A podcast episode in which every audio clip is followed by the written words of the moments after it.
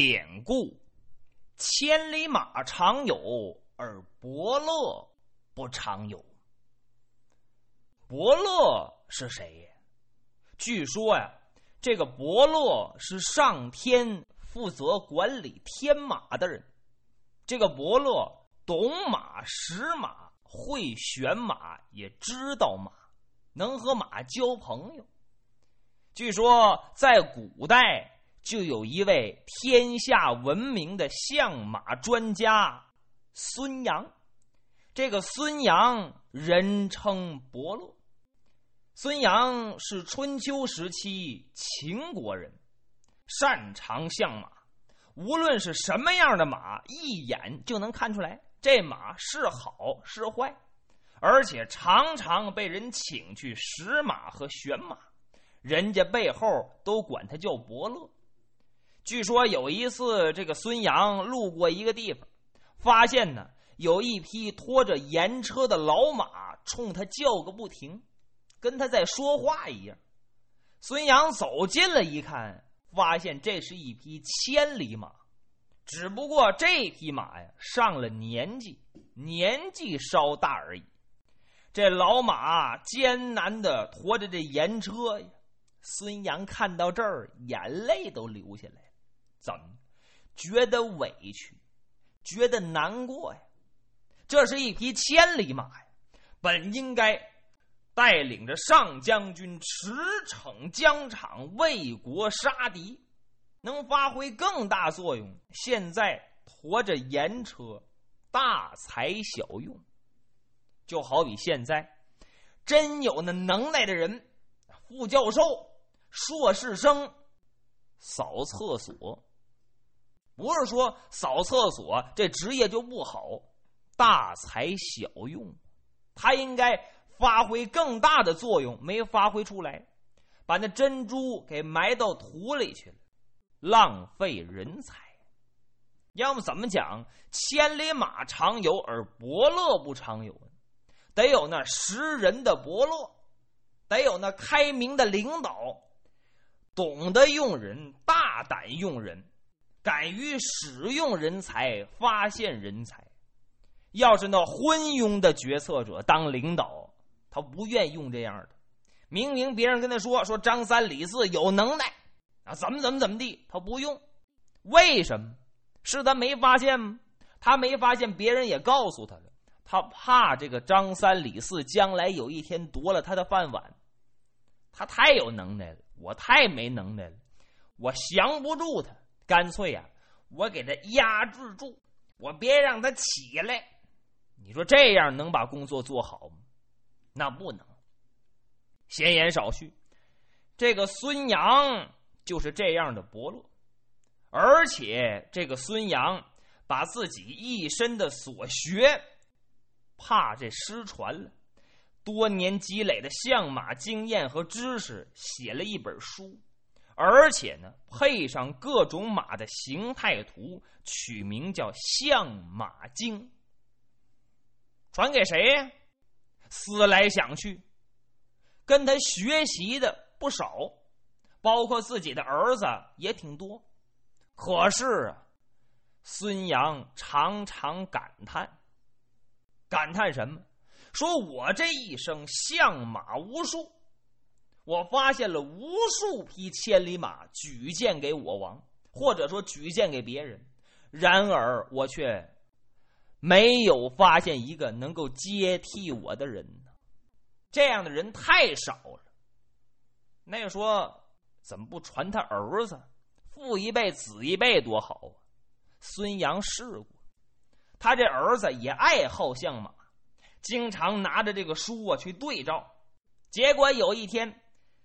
孙杨的儿子就发现，按照这书上所画的千里马的种种特征，嗯，有一只癞蛤蟆非常符合，把这癞蛤蟆给带回来了，告诉他爸说：“我发现一匹千里马呀，就是这马这蹄子稍微差点孙杨一看是哭笑不得呀，心说：“你呀，算了，你呀不是这块材料。”单说这么一天。孙杨被秦穆公给招去了。孙杨现在也已经年纪很大了，坐着这轿子，人给抬去了。秦穆公知道这孙杨是伯乐，而且经常买来上好的马，请这个孙杨给鉴定一下，也没少鉴定这马。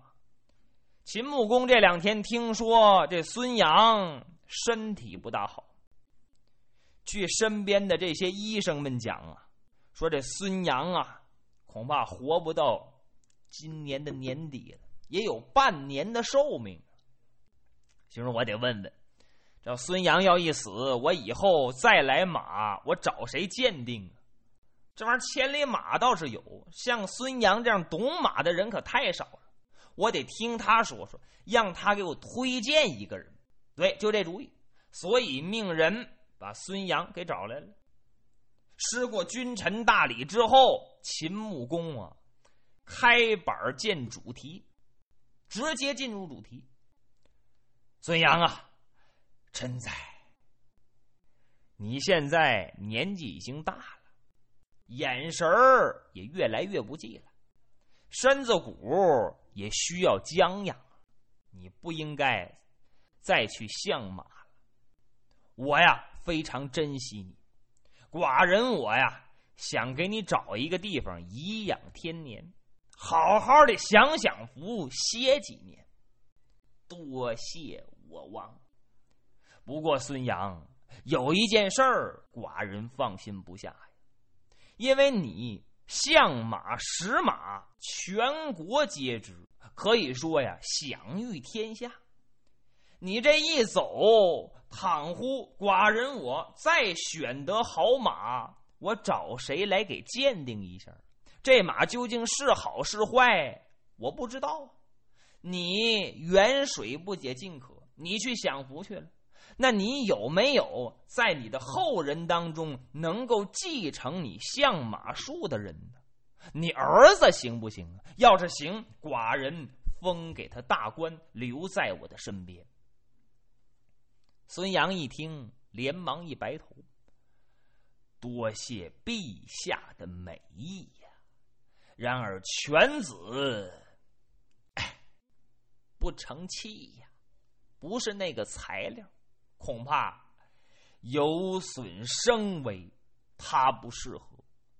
哦，你儿子不行，那你儿子不行，哪一个能行啊？哎，孙杨啊，其实这两年也在考察，没有合适的人选。其实，真有一个合适的人选。秦穆公问到这儿了，孙杨这才道出实情原来呀，在孙杨的府中有一个下人，这下人干嘛呢？砍柴、挑水、生火、做饭，干一些杂役之事。此人叫九方高。这个人，你别看是个下人，但是懂得学习。好学习，好钻研，经常研究这些马术的一些书，而且这个孙杨走到哪儿，把他带到哪儿。这么多年耳濡目染，这个九方高，这相马的技术逐渐的显山露水，凸显出来。而且这个孙杨也暗示过几次，暗中也考察过。心满意足。今天秦穆公一问，孙杨才把以往的经过给讲出来，说这个九方高的相马技术不在我之下呀，他比我儿子可要强之百倍。对于一般的良马，这种特征很明显，从外表、从筋骨就能观察出来。而天下难得的千里马，其特征就是难以捉摸，若有若无，若隐若现。千里马奔跑起来又轻又快，从你眼前是一晃而过，你看不到那尘土飞扬，寻不着它奔跑的脚蹄印就跟那踏雪无痕哎一个道理。说这九方高能看出来这一点。而我的犬子只能鉴别出马的优劣好坏，不能鉴别出是否是千里马呀。所以我向大王推荐九方高来代替我相马。哦，秦穆公一听非常高兴，好。不过这秦穆公啊，对这九方高啊也不大信任，传下一道命令。派这九方高到各地寻访千里马。伯乐不是说你有能耐吗？啊，你给寡人找一匹千里马回来，来验证一下。九方高走了，三个月之后，九方高回京城禀报：“我回来了，交任务来了。”秦穆公非常高兴，问这九方高说：“现在仨月有余。”近百天的时间，你给寡人找着那千里马没有啊？九方高一乐，回禀大王：“草民我在沙丘那个地方为大王寻得了一匹千里马。”哦，真找着了？那怎么不给寡人带回来呀？大王，人家这匹千里马，马的主人非千两黄金不卖。得拿一千两金子，我哪有那钱呢？我交了点定钱，我就回来了。但是呢，我可以向大王保证，这匹马是难得一见上好的千里马，千里马中的千里马。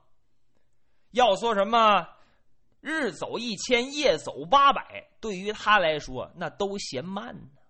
万两黄金都难得一换的宝马良驹。嚯！